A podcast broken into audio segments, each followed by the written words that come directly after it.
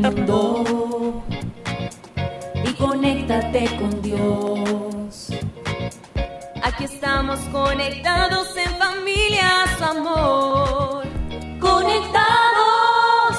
Siendo luz para todos los hombres. La paz de Jesús, queridos oyentes de Radio Católica Mundial EWTN. Nosotras las hermanas comunicadoras eucarísticas del Padre Celestial estamos muy felices y muy agradecidas con Dios por esta oportunidad de que podamos compartir juntos este programa radial de Conectados en familia. Siendo luz para todos los hombres. En este día les acompañamos la hermana Antonia y yo, la hermana Ángela María. Estamos desde los estudios de la Arquidiócesis de Cali, que con tanto cariño nos lo prestan. y bueno, eh, vamos a comenzar, hermana Antonia. ¿Qué nos tiene por decir? Claro que sí, queridos hermanos, les damos una calurosa bienvenida, especialmente a aquellos que se conectan por primera vez y les recordamos que nos pueden compartir todas sus inquietudes, sus comentarios, sus testimonios a los correos info.comunicadoras.org y también a través de nuestras redes sociales. Ya saben cuáles son. Comunicadoras Eucarísticas nos encuentran en YouTube, Comunicadoras Eucarísticas también en Facebook y Comunicadoras Raya al Piso CPC en Instagram. Bueno, después de este recorderis y de esta invitación especial para que se comuniquen con nosotras, ¿qué les parece si comenzamos? Unámonos en familia y conectémonos con el cielo. Es hora de comenzar. ¿Estamos? Conectados. Bueno, yo los invito a que en esta mañana nos conectemos con la Santísima Trinidad y vamos a invocarla en el nombre del Padre, del Hijo, del Espíritu Santo. Amén. Te pedimos, Padre Celestial, que en esta mañana derrames tu gracia sobre cada uno de nosotros. Te pedimos que con misericordia nos mires, porque sabiendo que tus ojos están puestos en nosotros, tendremos cada vez más motivación para darte contento. Papá, te pedimos también que nos ames, porque si tu amor nos sostiene vamos a ser capaces de amar a los demás con el amor que recibimos de ti. Te pedimos también, Papá Dios, que nos sonrías, porque si sentimos tu contento en nuestros corazones, tendremos la gracia de caminar por aquella senda que tú nos has marcado con tanto amor. Te suplicamos, Papá Dios, que nos sanes, porque es tu amor un bálsamo refrescante para nuestras heridas. Te pedimos, Señor, que cicatrices y alejes de nosotros todo vicio, todo pecado que nos pueda estar alejando de tu amor. Y si es necesario, papá, condúcenos y guíanos con tu mano poderosa, porque sabiendo que tu mano está en nosotros, sabremos que cada paso que damos lo damos confiados, porque somos hijos muy amados por un Padre bondadoso que eres tú.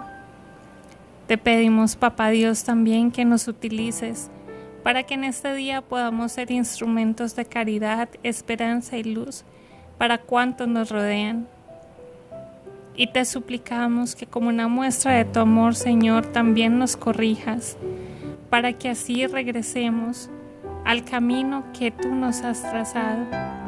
Y todo esto te lo suplicamos por intercesión de María Santísima, que es hija predilecta tuya que ella nos enseña a configurarnos con Jesús, a complacerte y a, irradiar el Espíritu Santo. Ruega por nosotros, Santa Madre de Dios, para que seamos dignos de alcanzar las promesas y gracias de nuestro Señor Jesucristo. Amén. Tu batería está cargando. No te desconectes.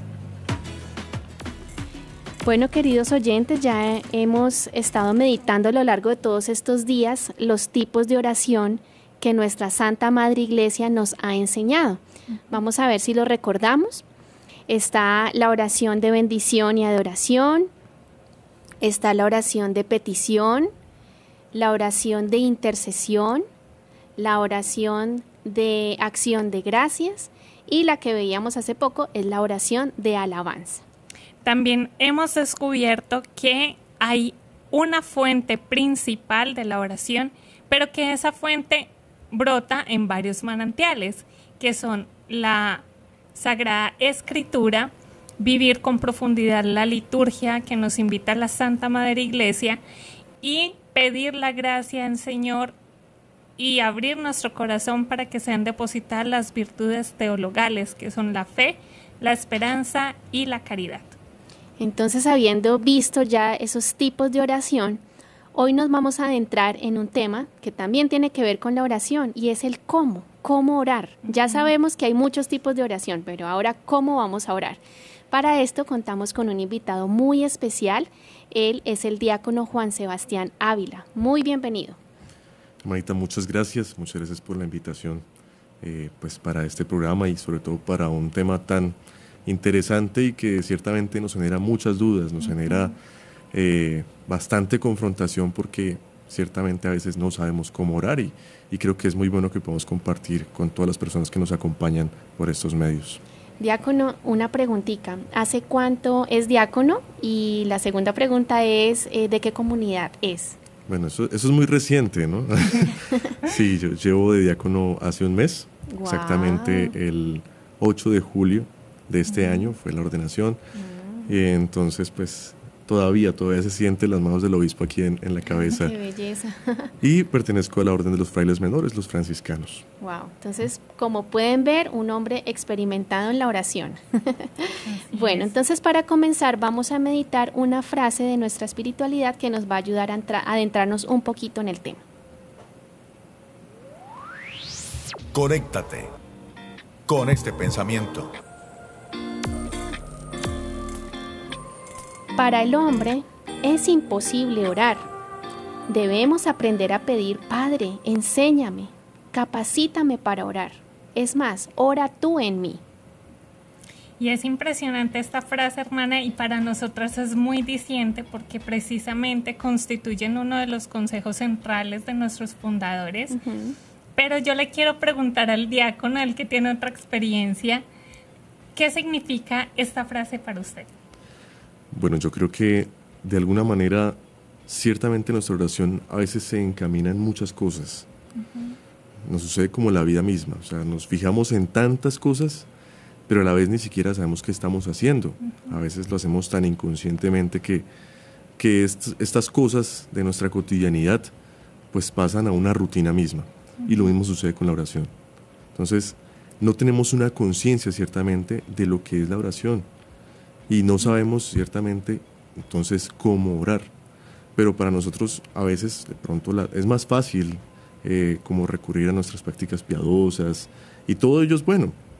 Sin embargo es bueno también preguntarnos el pedir, el pedir que podamos orar, el pedir que esa gracia se conceda a nosotros, porque no podemos tampoco pensar que, que, la oración sea una rutina, sino la oración hace parte de una vida misma. Y si uno en la vida misma tiene que aprender a hacer las cosas ya sea en su profesión, ya sea en el trabajo, lo que sea, cómo nosotros también vamos a pedir pues para saber orar, cómo nosotros no vamos también a pedir para que pues esa gracia en nosotros se desarrolle, porque todos nosotros somos seres espirituales. En nosotros está ese Espíritu Santo, en nosotros está esa bendición como hijos de Dios. Y de esa misma manera entonces debe existir esa comunicación con Dios debe darse de, manera tan natural que a veces tenemos tantas estructuras para nuestra oración personal, desde, desde lo personal, y nos olvidamos ciertamente de lo que pueda realmente salir de nuestro corazón, salir desde nuestro pensamiento y desde ese deseo profundo que, que sentimos hacia Dios en esa búsqueda. ¿no? Así es. Em, ahora usted mencionaba sobre la vida, la importancia de, de, llevar a cabo esa oración en la vida. Muchas personas dicen que para los que son religiosos como usted o para las que son consagradas como nosotras, pues es muy fácil, ¿no? Pero la vida de oración debe estar presente en todo creyente, o sea, en cualquier persona que crea en Dios, debe estar presente la vida de oración. Entonces, la pregunta es, ¿qué importancia tiene la vida de oración en, en un creyente? Yo creo que es, es interesante la forma en que, en que lo expresa usted, hermana, porque a veces limitamos eso, o bueno, las personas limitan un poco la oración a que, no, pues son los religiosos, son las religiosas, eh, o cuando van simplemente a la Eucaristía, ¿sí? Y a veces no nos damos cuenta de que es un eje central en nosotros, que hace parte de, nuestra existencia misma. Y todo ello precisamente porque nosotros debemos tener esa conexión con Dios. Estamos en una búsqueda constante de ese Dios y esa búsqueda nos lleva a un seguimiento. Pero ese seguimiento entonces no puede estar simplemente vacío o simplemente por, por situaciones muy emocionales. ¿A qué me refiero? Que nosotros a veces como que pensamos que el, encuentro con Dios es cuando voy a tal iglesia. El encuentro con Dios es cuando eh, hablo con el sacerdote. El encuentro con Dios es cuando algún evento puntual, pero no desde la misma oración, no desde la misma existencia. Y es ahí donde nosotros deberíamos pensar, bueno, es una comunicación directa con Dios, es un diálogo con Él, es, por ello, ahorita lo decía, tenemos tanta estructura que no nos damos cuenta que podemos hablar con Dios durante todo el día. Ustedes hablando de unos tipos de oraciones. Y todo ello lo hacemos a veces también inconscientemente. Nosotros pedimos, nosotros también rogamos por otras personas, pedimos intercesión, buscamos el perdón de nosotros, pedimos nuestra sanación espiritual, interna, y pedimos también por muchas cosas que necesitamos en nuestra vida, en nuestros proyectos y demás. Pero si todo eso no existe, o, si esa oportunidad de encontrarse uno con Dios no existe, es muy complejo que a veces como cristianos podamos llevar a cabo nuestra, nuestra vida de oración y no estar limitados simplemente a que nosotros, como consagrados, pues somos quienes oramos. Así es. Diácono, usted mencionó ahorita algo central y es la Santa Eucaristía. Y hemos ido meditando a lo largo de varios programas que allí es el centro donde se reúnen también todas estas formas de oración. Pero quisiera que nos aconsejara también desde su experiencia cómo podemos vivir adecuadamente la Santa Misa. Bueno, así como la oración, es también importante que nosotros conozcamos qué es la Eucaristía, que nosotros sentimos a profundidad de saber todo lo que sucede dentro de la Eucaristía. A veces, eh, por de pronto descuido o falta de formación, eh, no, no sabemos realmente todo lo que sucede, desde el inicio hasta que termina. Espiritualmente, eh, también la estructura que lleva, ¿sí? la palabra, el momento de las ofrendas, el momento de la comunión, ¿sí? Las oraciones que ahí se evocan. Entonces, yo creo que es muy importante nosotros empezar a conocer, incluso desde esos detalles que puedan parecer eh, un poco tan internos, ¿no? Eh, o tan litúrgicos, para saber qué es lo que sucede y para nosotros darnos cuenta de la importancia que tiene en nuestra vida misma, de la importancia que tiene y de la, de la forma y la gracia que nosotros podemos recibir dentro de ella.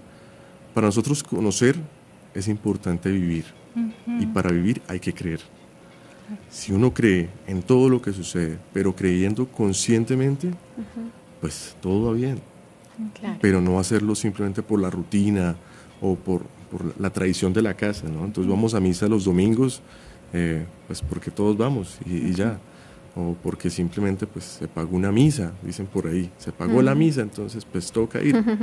¿ah? O es los 15 años de la hermanita, entonces vamos a hacer una misa porque es el evento social. No, realmente todo lo que nosotros intencionamos dentro de la Eucaristía es la vida misma, pero a veces falta realmente reconocer esa importancia y todo lo que sucede en ella. Yo quiero hacerle una última pregunta antes de, de pasar. Eh, bueno, de terminar este bloque, ya que lo menciona, quisiera preguntarle también, bueno, la tradición y más en nuestro país, que tiene una tradición con tanto peso, em, se nos vuelve la misa en eso, en un simple evento social, ¿sí? Pero ¿cómo podemos amar la Santa Eucaristía? Bueno, la vivencia y la experiencia misma que nosotros tenemos dentro de la Eucaristía debe estar sujeta ciertamente a lo que Dios realiza en nosotros. Yo no, no, puedo llegar a pensar que, que, la Eucaristía haga por sí misma pues lo que yo no pido o lo que yo no espero. Si yo no vivo la Eucaristía, si yo no centro mi vida y si no me preparo para la Eucaristía, es muy complejo que realmente uno sienta pues esa, esa experiencia y esa importancia para, para vivirla. Es partir desde una, desde una voluntad, desde un compromiso personal. ¿sí? A veces tenemos muchas excusas para, para poder vivirla. Es que no me gusta el, padre, que, está ahí. No le entiendo, el sonido es malo, el sonido de la iglesia es malo. Hace mucho calor. Hace calor, uy, no, allá se demoran mucho en esa Eucaristía. Bueno, tenemos todas las excusas. Pero cuando ya tenemos entonces el lugar predilecto, entonces ya lo convertimos en esa rutina y no encontramos realmente el punto con el cual nosotros hemos encontrado esa conexión con Dios, esa conexión con el mismo sacramento es, es partir de que es el legado mismo que nos deja Jesús. Jesús nos dice, tomen y coman todos de él porque es mi cuerpo, ¿cierto? Que será entregado por ustedes y por muchos para el perdón de los pecados. Entonces en la Eucaristía no simplemente nos congregamos como iglesia, no simplemente pues eh, dentro del rito litúrgico y demás eh, tenemos toda una, una, una, digamos, comprensión del, del misterio mismo, sino que también nosotros debemos encontrar lo que ya no es parte de todas estas cosas litúrgicas, sino de mi vida misma, para realmente entender qué sucede y realmente pues darle el sentido, porque se trata de un sentido mismo. La Eucaristía misma tiene un sentido, ¿sí? Es recordar la memoria de Jesús, es ofrecer ese sacrificio. Ahora, ¿qué sentido tiene para mí? Y que ese sentido puede variar en todas las personas. En cada uno de nosotros hay algo que, que marcó nuestra vida para aún a pesar de los años, seguir asistiendo a la Eucaristía y sentirnos parte de ella. Diácono, eh, muchas personas, bueno, hemos aprendido aquí entre todos que la oración es un diálogo con el Señor, que se trata de hablar con el Señor, de entablar una comunicación, eh, un, un diálogo que va y viene, que no solamente es uno como un monólogo, eh, sino que también pues nos ponemos en la posición de la escucha. Entonces, eh, sabiendo que la oración es eso, un diálogo, em, ¿cómo podemos hacer para hablar con el Señor todo el día? En su caso, ¿usted cómo lo hace? O sea, ¿cómo hace para eh, de pronto no esquematizarse de que voy a la capilla, rezo y chao, nos vemos hasta la noche cuando vuelva a hacer mi oración de la noche? ¿Cómo hacer para mantener esa presencia de Dios durante el día? Bueno, cuando yo ingresé a la, a la comunidad, eh, pues uno trae a veces muchas cosas de, de, su, de, su, realidad de fe, de su experiencia de fe, ¿no? Y esas cosas a veces, pues uno dice, bueno, ¿cómo las conecto con lo que sucede aquí en, nuestra experiencia de comunidad, ¿no? Porque pues yo llegué y yo no sabía qué era la liturgia de las horas, yo nunca había rezado unas laudes, yo no sabía que era un oficio de lectura, o como así que unas completas antes de dormir, bueno, todo ello. Y, nuestra experiencia de oración a veces es, es muy sencilla, es muy humilde. Mm. Y a veces, con el pasar del tiempo, entonces nosotros pensamos que debemos esquematizar también todo ello y nos olvidamos de eso, mm. de partir de, lo sencillo, de lo esencial, de lo que es eh, puro y netamente personal. ¿ya? Nuestra oración en casa comienza como orando el rosario en familia en mayo. Por ejemplo, en mi casa es, es tradición eh, mis papás a las 3 de la tarde rezan el rosario, eh, levantarnos y mi papá decirme, bueno, persínese y dele gracias a Dios por el día que comienza, antes de dormirnos, en la comida, o sea, todo ello. Entonces, es no perder básicamente esas cosas que nos han llevado en este caminar, que nos han permitido pues también tener esa experiencia de Dios y que cada día uno pueda pues darse cuenta de ello. ¿sí? por ejemplo en el caso de nosotros, como vida consagrada, sí, hacemos parte eh, de la iglesia y dentro de su liturgia de las horas y demás, pero también no debemos olvidar los espacios que tenemos de intimidad con Dios, porque ciertamente estos espacios eh, de oración litúrgica pues hacen parte de la misma comunidad, ¿no? Pero ¿dónde queda entonces lo que yo pueda orar? ¿Mm? Y esa oración parte desde lo sencillo, como el mismo grano de mostaza, esa fe comienza desde algo tan pequeñito, pero está ahí y va a germinar algo y va a dar frutos en algo. Entonces nuestra oración también, por sencilla que parezca, porque a veces yo creo que la gente tiene unos ciertos pensamientos de nosotros, no, yo me imagino a las hermanas allá, otras en el piso, o los hermanos allá en cruz, ¿no? No, nosotros también oramos, y oramos de manera muy sencilla, y oramos también pues desde lo que somos, desde nuestra realidad como personas. Hasta barrer una hoja se puede convertir en oración. Tal cual, nuestro maestro de, del noviciado nos decía, pues el trabajo también es oración. Y, en esa oración pues también usted está entregando la vida a los otros y está aprendiendo mucho. ¿sí? Que empieza desde el servicio, que empieza desde la humildad y desde la obediencia.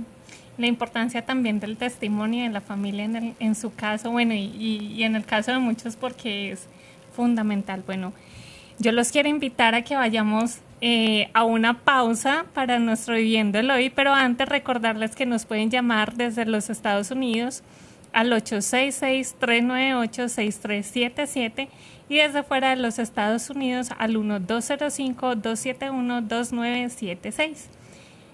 Y vamos diciendo, Padre, que, que, todos seamos una sola familia para gloria tuya. Conéctate con nuestra iglesia. Con la realidad del mundo.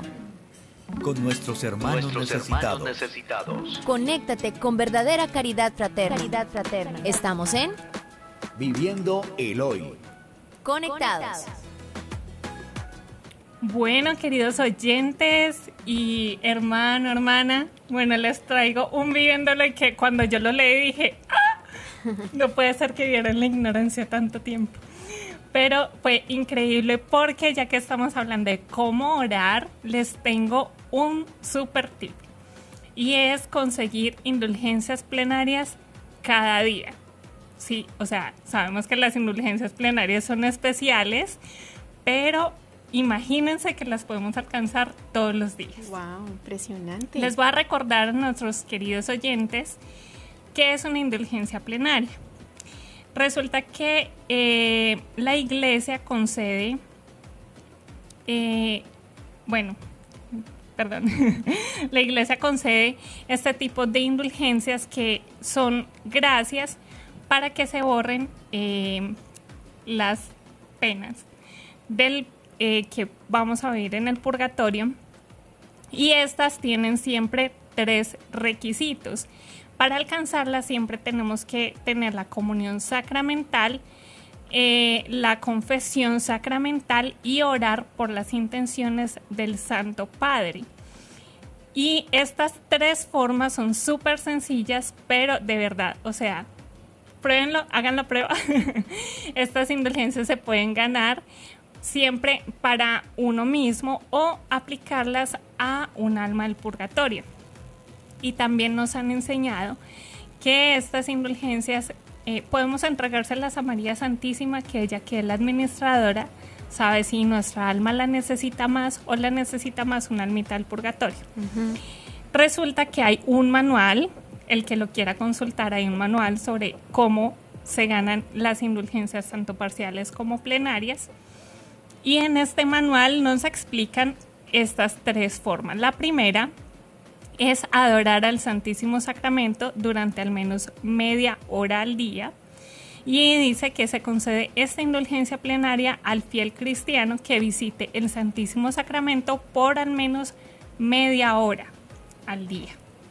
La segunda forma, queridos hermanos, es rezar el Santo Rosario en comunidad, ya sea con su familia, como lo hacía el diácono con sus papás, eh, en el colegio, en el trabajo, en un grupo de oración. Muchas veces tenemos la oportunidad de que antes que inicie la Santa Eucaristía están rezando el Santo Rosario. Bueno, pues esto también concede indulgencia plenaria. Dice el manual que eh, se concede esta indulgencia a los fieles que recen devotamente este Santo Rosario y eh, bueno, ya saben, pedirle también en ese Santo Rosario la gracia a la Virgen María de que puedan alcanzarla, cumpliendo siempre los tres requisitos. Y la tercera forma es leer la Sagrada Escritura durante al menos media hora. Quien tenga la, la costumbre de hacer la lección divina, bueno, es una forma excelente de meditar la palabra de Dios. Y esto también está recogido en el manual de, sobre las indulgencias que eh, quien venere debidamente la Sagrada Escritura, quien haga esta meditación con la Sagrada Escritura, puede alcanzar esta indulgencia. Qué interesante, hermana, porque bueno, eh, de parte de nosotras que vivimos una vida consagrada, pues las comunicadoras tenemos la oportunidad de adorar al Santísimo en las noches y en las madrugadas. Entonces, qué sorpresa tan grande saber de que esa oración me trae ese regalo tan grande de la indulgencia. El Santo Rosario, pues sin duda también uno lo solemos eh, rezar en comunidad, entonces además es más fácil así en comunidad, en grupitos, porque uno no se duerme, porque uno puede orar también por las intenciones del otro, entonces súper chévere rezar el rosario en común, con los amigos, con la familia, con los vecinos con los mismos eh, compañeros de trabajo. Sería una práctica muy linda para iniciar el trabajo. ¿Y la tercera cuál era? ¿La tercera práctica?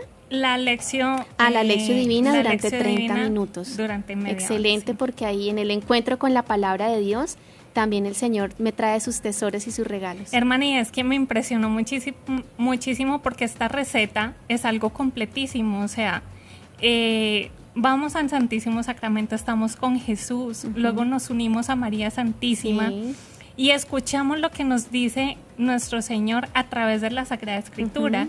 Y en, en su sabiduría, nuestra Santa Madre Iglesia sabe que quien tenga esta rutina, que es además muy sana, que como consagrados pues eh, constituye parte de nuestro deber de Estado, ¿sí?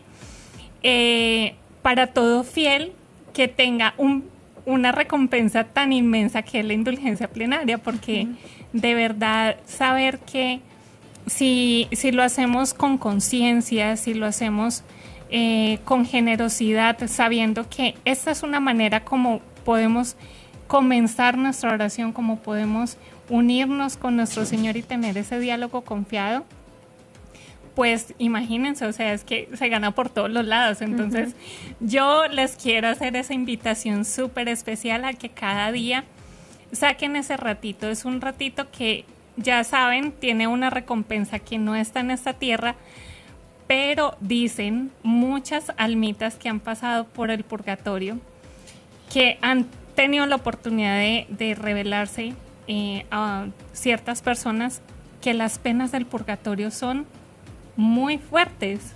Y claro, o sea, saber que si yo hago esto con amor cada día, puedo reducir esas penas y puedo llegar más rápido al cielo, pues es impresionante, ¿no les parece? O sea, estamos abonando para el cielo con estas prácticas. Ajá, sí. Bueno, hermana Antonia, muchas gracias por este Viviendo el Hoy. Queremos saludar en este momento a todos los que nos están escuchando y también a los que nos están viendo en nuestras redes sociales. Eh, gracias por estar acá. Todos ustedes son bienvenidos y hacen parte de esta gran familia. Por eso queremos saludar muy especialmente a Brian Rodríguez, a Yolanda Sánchez, a Yolanda Tocora.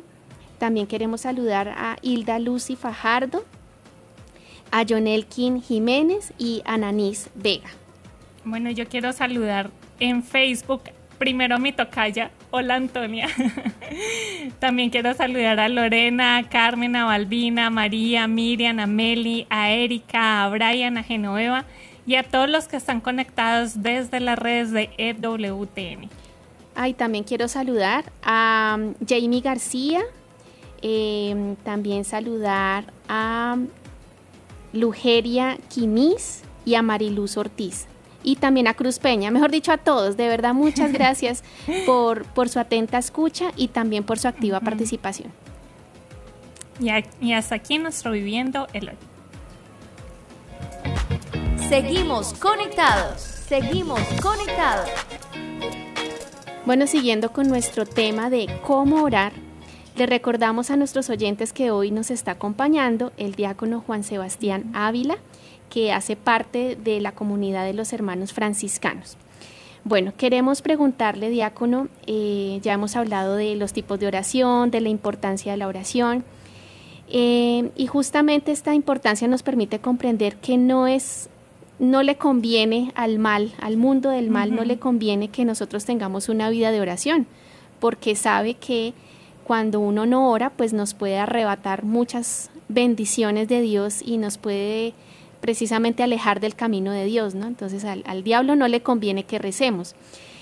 ¿Usted cuáles considera que son esos mayores ataques que, existen de parte del diablo contra la oración, contra esos momentos de encuentro con el Señor. ¿Y qué armas podemos usar? Porque, pues listo, está el combate, pero ¿cómo nos defendemos ante esos ataques? Bueno, yo creo que hay ciertos puntos claves con los cuales nosotros perdemos como ese sentido de la oración. Y el primero de ellos es nuestra rutina o nuestra distracción misma de, las cosas. Eh, porque decimos, no, estoy muy cansado, o no, no tengo tiempo, no alcanzo. Eh, por eso decía ahorita, tenemos tanta estructura que decimos, no, es que si no estoy arrodillado, si no estoy así, no, no, no, no puedo orar. Nos toca también orar cuando vamos al trabajo, cuando vamos de camino. Pero sobre todo creo que hay una de las cosas que son más fuertes y es nuestra misma emocionalidad. Si uno está triste, si uno está, digamos, eh, bajo de ánimo, pues a veces es donde flaqueamos en la oración, porque sentimos que tal vez no hay realmente eh, un, un, espíritu mismo para decir, bueno, es que yo qué le digo a Dios, si hoy me fue mal, pero que le digo a Dios, sí, es que hoy no me salen las cosas como yo quería, ¿sí? Entonces por ahí ya dejamos una brecha grande para nosotros desconectarnos de nuestra vida espiritual.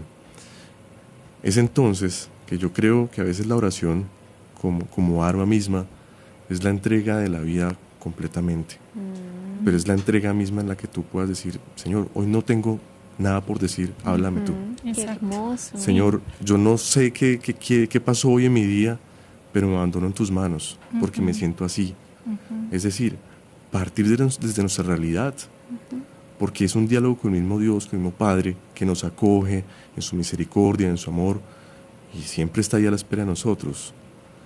Pero a veces puede suceder también que, que no sintamos realmente esa voz y digamos, pero es que no, Dios no me escucha y entonces, ¿para qué oro?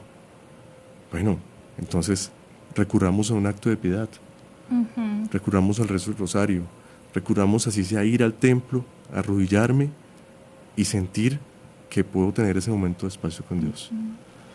Recurramos entonces también a, que eh, María Santísima sea nuestro ejemplo y guía para encontrar a Jesús. Con la Virgen Santísima encontramos tantas oraciones, ¿sí? de protección, de amparo, de compañía.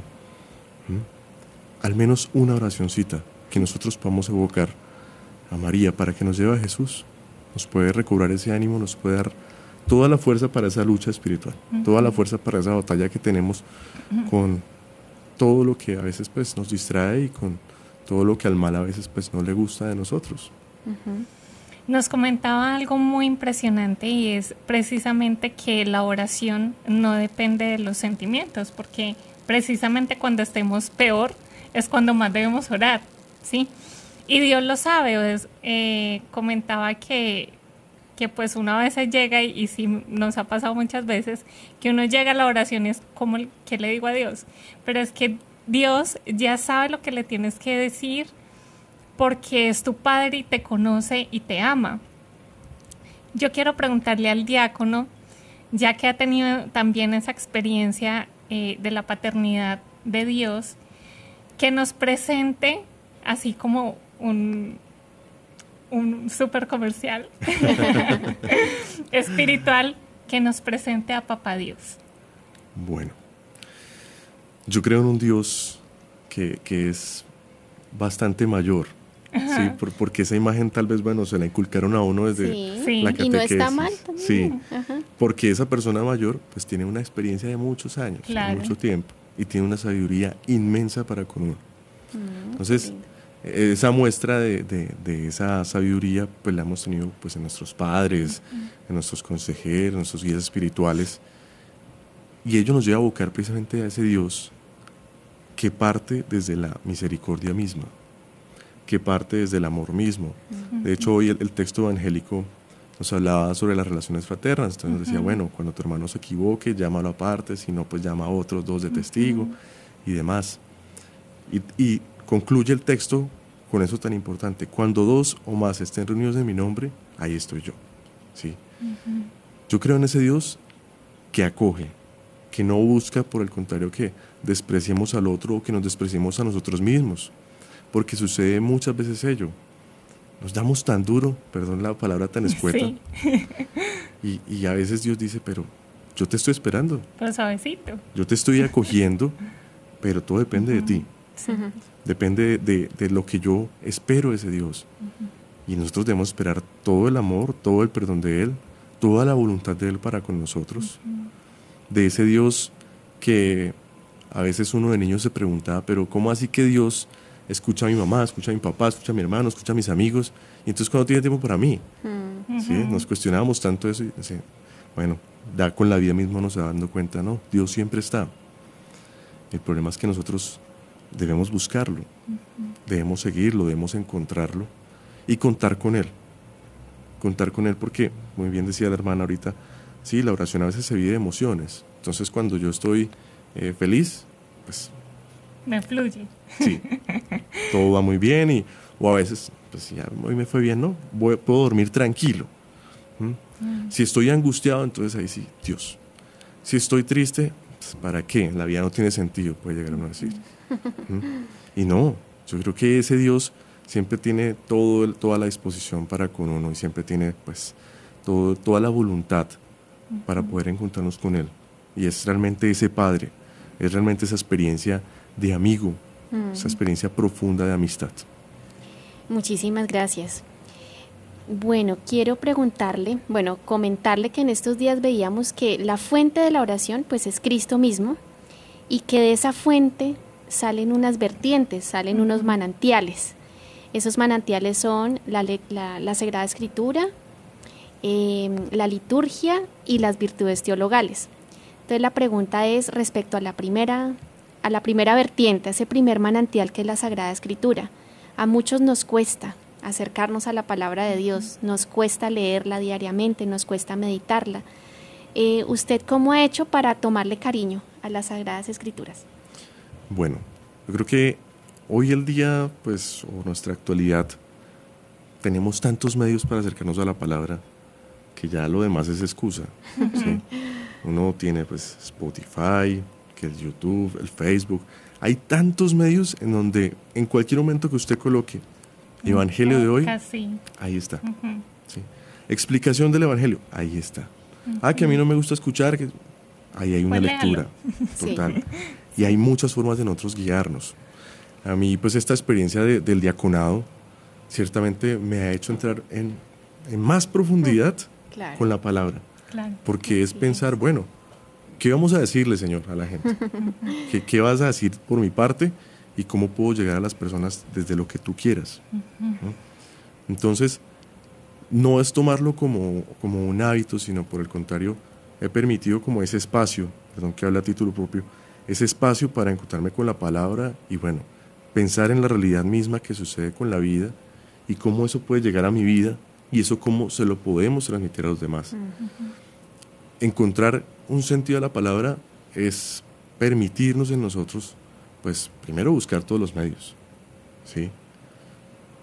Darnos a la tarea de leer paso a paso, de encontrar esa, esa referencia con la vida misma de lo que sucede y sobre todo reconocer un valor. Eh, un padre muy, muy, muy allegado a mí, eh, cuando estaba en el colegio con los salesianos, él me dijo, si usted todos los días cuando vaya a misa o, cuando se encuentre con, el texto bíblico, le busca un valor a eso que dice en el texto, mm. va a poder encontrar una forma de entender el texto. Qué interesante. Y eso me sirvió mucho, pues, por ejemplo, en ese, en ese tiempo que estaba, pues, encaminado a, hacia, hacia la vocación y, y, el tiempo de conocer, pues, qué quería Dios para la vida misma, eh, me ayudó mucho como a encontrarle ese espacio a veces también me decía, bueno, le regalo este pasaje bíblico. O a veces también darnos a la tarea como que, bueno, quiero mirar aquí el Evangelio de San Lucas, San Mateo, ¿sí? A veces pues es también nosotros sentir esa libertad de que es la palabra misma que Dios nos está hablando. Y es también nosotros comprender desde esta realidad. Como decía en un principio, tal vez sin tanta estructura, sino desde esa misma sencillez con la que Dios nos habla. Y si no lo entiendo, recurramos a los medios. Tenemos todas las posibilidades para ello. Así es. Gracias. Eh, otros dos manantiales, como comentaba la hermana Ángela, son la liturgia y las virtudes teologales. ¿Cómo nos aconseja que podemos animarnos a beber de estos manantiales? Bueno, frente a la liturgia y las, las virtudes teologales, es yo creo que partir también desde ese mismo hecho de la misión o el llamado que tiene Dios para cada uno con nosotros. Ese llamado nos lleva ciertamente a encontrarnos con unas realidades que nos son a veces diferentes, que nos son difíciles de tal vez pues reconocer, pero que de algún modo nos está pidiendo ser ese instrumento, ser ese instrumento de poder a los demás darles a conocer la experiencia que nosotros tenemos, no a nosotros mismos, porque eso no tiene ningún sentido, sino es lo que Dios ha hecho en nosotros y lo que Dios quiere para con nosotros. ¿Mm? Las virtudes ciertamente nos, nos invitan a tener la mirada puesta en Dios. Y esa mirada pues nos hace también reconocerlo como, como el texto del domingo. A pesar que haya la tempestad, hay que tener fe, hay que creer, hay que tener esperanza, pero también hay que entregar todo ello a los demás con esa caridad y con ese amor que Dios se manifiesta hacia nosotros. La liturgia a veces nos puede parecer eh, de pronto un poco rigurosa, un poco estricta, pero la liturgia es totalmente una belleza y es una muestra también de la vivencia con Dios. Pero es necesario que nosotros la conozcamos, sepamos qué sucede, sepamos cómo podemos vivirla, cómo podemos transmitirla a los demás y sobre todo entenderla que, que es esa experiencia como iglesia que no tiene ningún sentido si nosotros no reconocemos que ha partido desde el mismo corazón del Espíritu Santo. Esto no es que, el Papa fulanito o que... No, no. Hay que entender que en la liturgia también está la expresión del mismo Espíritu. Y, que, la, Sí, que la liturgia es una base para nuestra experiencia también como iglesia y nuestra experiencia personal. Quiero, quiero compartirles aquí a, la hermana Antonia, al diácono y a todos los oyentes, ya que estamos tocando el tema de la liturgia. Eh, resulta que el padre Gabriel Amor es un exorcista, pues ya falleció, ¿cierto? Y hace poco leía un libro de él donde él decía que pues que en los exorcismos pues a veces los demonios se manifiestan y dicen cosas, dicen verdades como también dicen mentiras pues para confundir. Pero una de las cosas que, que le escuchaba a uno de estos malignos espíritus es que le tenían mucho miedo o le tienen mucho miedo a Benedicto XVI. Y entonces el padre Gabriel les pregunta, ¿y por qué? Y dicen, porque él es muy pegado a la liturgia. Porque, porque la liturgia nos futea a nosotros por la belleza y la armonía que trae. Y Benedicto XVI era supremamente riguroso con la liturgia, ¿sí? O sea, no, no se le escapaba un pequeño detalle de la liturgia en sus ornamentos, en los libros, en, en los, en los vasos, en, en, las mismas oraciones. Era muy fiel a lo que estaba escrito o está escrito en la liturgia. Entonces, que eso era un, un arma, eh, para ellos es, es un castigo cada vez que Benedicto celebraba una santa misa o, o hacía una oración para el pueblo de Dios. Imagínense eso. y es que son expresiones mismas que tienen todo un sentido, ¿no? Que el sacerdote en el momento de la consagración junte sus manos, eh, haga una genuflexión, ¿sí? en algo tan, tan sencillo también como el hecho de incensar al pueblo, ¿cierto? El sentido del incienso, el sentido de las oraciones, las oraciones eh, secretas que tienen los sacerdotes al momento de la consagración y demás, que no conocemos por qué, porque ciertamente pues son, son secretas, valga la redundancia. Son propias del sacerdote. Son propias, pero nosotros debemos darle todo el sentido y todo el decore a ello, porque a veces se ven unas cosas que, Dios mío, no, no, no, no, Y como que cada uno ponerse en su lugar, ahora que usted mencionaba, el sacerdote es el sacerdote, el pueblo no tiene por qué estar quitándole o, pronunciando palabras que solamente él puede pronunciar, porque entonces todo se vuelve una mezcolanza y un desorden y va perdiendo el sentido, y el valor. Exactamente. Y a veces hay un desconocimiento frente a todo ello. Yo creo que eh, si una de las cosas fundamentales del Concilio Vaticano II fue la liturgia, y fue pues permitir eh, cierta libertad a los contextos, a la cultura y demás, pero hay otras cosas que ya son propias y que se deben respetar y que se deben mantener y por, pues, pues, por ese mismo hecho nosotros enseñarlas, darlas a conocer, porque también nosotros a veces como consagrados fallamos, fallamos y decimos, bueno, eh, tenemos como que nuestros propios ritos, ¿no? Hmm. Y nuestras propias formas de hacer. Y no, la iglesia es así.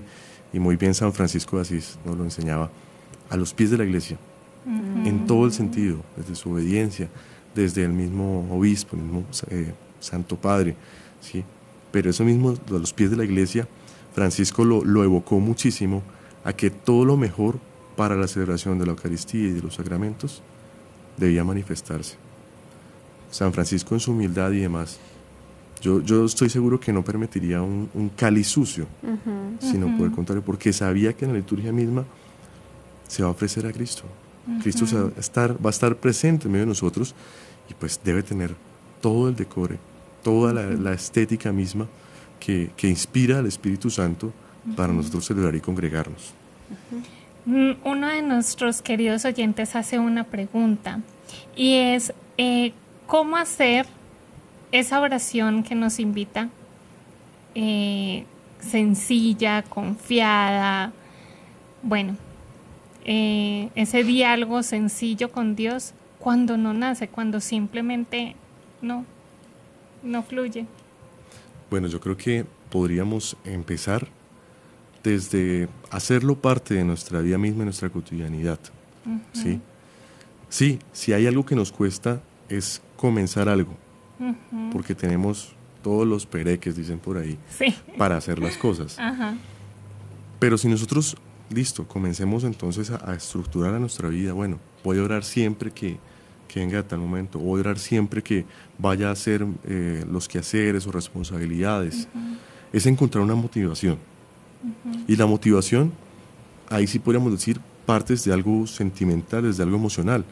Si yo estoy pasando por algo en mi vida y no me doy la tarea de orar, al menos un minuto, porque yo creo que, que tampoco podemos decir, bueno, no es que tengo que durar una hora, en el caso pues de, de muchas personas que, que, su tiempo es limitado, no, pero al menos tener presente a Dios, encomendarle a Dios, porque si partimos de las situaciones que nosotros no podemos resolver que no son difíciles, pues ahí podríamos tener un motivo muy especial y muy importante para animarnos, porque es desde ese sentido, de animarnos a nosotros en nuestra vida espiritual y hacer la parte de, la realidad misma y de la cotidianidad.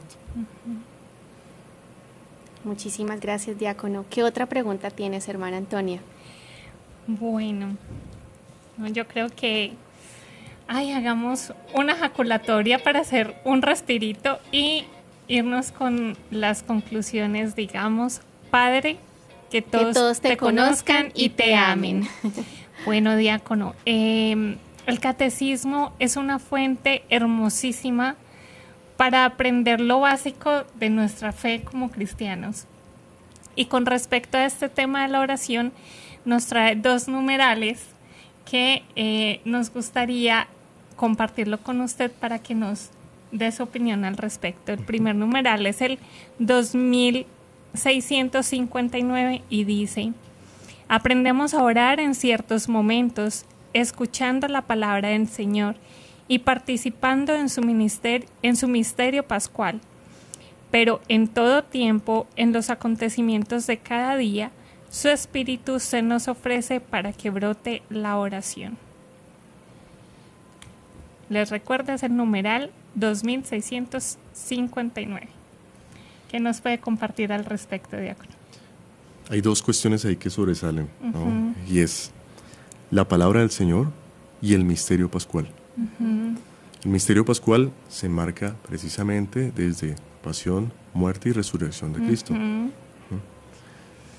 Y esa pasión, muerte y resurrección, prácticamente que también logran leer lo que sucede en nuestra vida misma. Nuestra vida a veces carga una cruz. Nuestra vida a veces también se, da en momentos de gloria. Y tiene ese equilibrio entre las dos partes, entre pasión, muerte y momentos de gloria. ¿Cómo nosotros convertimos esos momentos en una oración? ¿Cómo nosotros entendemos que ese misterio de Cristo eh, pues se ha dado para nuestra vida y trasciende generación en generación. ¿Mm? A veces nos sucede como los discípulos, nos negamos a aceptar esa entrega de, Jesús. Entonces nos sucede como Pedro, no, Señor, no puede pasar eso contigo. Apártate de mí, nos puede decir. ¿Por qué? porque nosotros a veces no entendemos que también hay un sacrificio y la oración puede convertirse en un sacrificio muy bonito, en un sacrificio muy especial. No porque de pronto eh, lo, llevemos a, extremos que pronto sean tal vez eh, difíciles por cumplir en nosotros mismos, sino por el contrario, el sacrificio de nosotros orar por todos, orar por el que nos ha hecho daño, orar por aquel pasado que nos ha afectado, orar por aquellas personas que de pronto no tienen a Dios, orar por las situaciones que nos rodean a nivel mundial, a nivel incluso pues doméstico de nuestra cotidianidad, se convierte en ese sacrificio. Cristo mismo se dona como pues como hijo y como el cordero, pero para darnos cuenta que no había límite, que la voluntad de Dios era precisamente hacer lo que Dios le pedía, era entregar su vida misma, incluso por desconocidos, por los que estaban con Él, por los que lo negaron, pero entregar su vida. Y la oración misma se convierte en ello, en orar por todos, en reconocer a todos dentro de ese mismo amor y esa paternalidad que tiene Dios para con nuestra vida. Bueno, y como cerecita del pastel, yo les quiero compartir el otro numeral, que es el 2660 y dice, orar en los acontecimientos de cada día y de cada instante es uno de los secretos del reino revelados a los pequeños, a los servidores de Cristo, a los pobres de las bienaventuranzas. ¿Qué tal esto, no? El evangelista San Lucas es uno de los que más expone a Jesús orando. Entonces, la mayoría de veces parte desde el verbo se apartó. y se apartó a orar. Eh, se apartó eh, a orar, eh, por ejemplo, en el monte. bueno, tiene muchos momentos con los cuales San Lucas nos muestra esa evidencia de Jesús. Y nosotros entonces entendemos que desde ahí es donde nace realmente esa, esa acción o ese obrar de Jesús dentro de la vida misma humana. ¿Por qué? Porque entonces Jesús no lo hacía porque, porque él quisiera o sintiendo su potestad de hijo de Dios, no. Estaba con Dios. Hay una estrecha unión y conexión con el Padre y por ende también recurre a Él en cualquier momento. Vemos incluso también que, que este sentido para Jesús se transmite a los discípulos y nos lo, dejó de una manera bellísima el Padre nuestro. Y el Padre nuestro que tiene todo, tiene todo lo que una oración pues esperaría para nosotros hablar con Dios, encomendarnos a Dios y esperar esa voluntad como Padre. Muchísimas gracias, querido diácono, por, por habernos permitido conocer todas estas enseñanzas tan lindas sobre la oración, porque prácticamente nos anima y nos motiva precisamente para entablar ese diálogo con el Señor. Quisiéramos pedirle en este momento si nos regala una corta oración para poder terminar este programa y podernos ir en paz y, y alegría a dialogar con nuestro dulce Padre. Perfecto. Vamos a orar con la oración de San Francisco de Asís. Oh alto y glorioso Dios, Ilumina las tinas de mi corazón, dame fe recta, esperanza cierta, caridad perfecta, sentido y conocimiento, Señor, para que busque así tu santo y veraz mandamiento. Amén. Amén. Y esta oración también la ofrecemos por todas las intenciones de Karina Zacatlán. Bueno, queridos hermanos, hemos llegado al final. Nos da tristeza irnos, pero bueno, los esperamos mañana por este mismo canal, a esta misma hora. Gracias, Diácono, por acompañarnos. A ustedes muchas gracias por la invitación. Dios lo bendiga. Entonces nos vemos mañana con la ayuda de Dios en este mismo canal y a esta misma hora. Dios los bendiga. Hemos estado conectados con Dios. Tu batería ha sido recargada. Ha sido recargada. Hasta el próximo programa. Conectados.